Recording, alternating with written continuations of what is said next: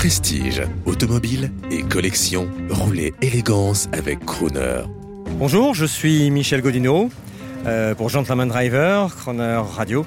L'automobile de collection aujourd'hui, euh, l'intérêt déjà, c'est que ça touche beaucoup de gens. On peut commencer avec des budgets relativement faibles. À partir de 3-4 000 euros, on peut déjà avoir un véhicule ancien et un peu significatif et se faire plaisir et avoir de vraies sensations. Donc ça, peut toucher vraiment tout le monde. Après, on va sur des tarifs qui sont sans fin.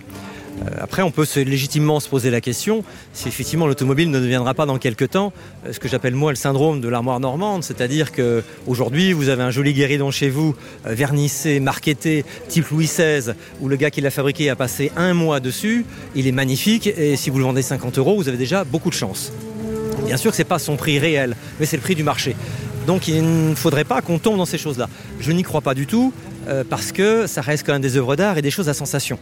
Euh, il suffit de monter dans certaines voitures anciennes euh, qui ont leurs défauts d'époque mais qu'on retrouve encore aujourd'hui, de difficultés de passage de vitesse et autres, et là on est vraiment dans l'ambiance. Et, l'être humain a besoin de, sensations et, de, ressentir les choses. Il y a vraiment que dans certains véhicules où on peut le ressentir, et ça, c'est pas de la vidéo, c'est du vrai concret. Et c'est pour ça que j'y crois énormément et qu'on continuera toujours et aussi parce qu'on a des petits prix, donc ça peut toucher énormément de gens. La seule chose où là je suis beaucoup plus dubitatif, c'est sur les véhicules des années 90-2000 où il y a eu des générations de véhicules très sympathiques. Il suffit de prendre par exemple un RCZ, par exemple, qui a une ligne assez incroyable, euh, ou une, euh, une, Fiat coupé turbo euh, qui date des années 90.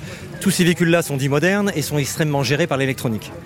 Et là, pour moi, ça va être une génération perdue, malheureusement, parce que tous ces véhicules, dans quelques années, bah, ils vont plus fonctionner parce qu'il manquera une sonde de ceci, un capteur de cela, qui ne sera plus fabriqué bien sûr par le fabricant et qui ne sera plus fabriqué par personne. Et qu'on ne pourra pas se substituer. C'est-à-dire qu'on ne pourra pas mettre autre chose à la place. Sur un véhicule ancien, euh, quand une bobine ne fonctionne plus, vous en mettez une autre et ça marche très bien. Quand l'allumage déconne, on arrange une vis patinée, on se débrouille. Là, on ne se débrouillera pas avec un capteur. C'est de l'électronique, ça doit donner une valeur, ça va être extrêmement compliqué.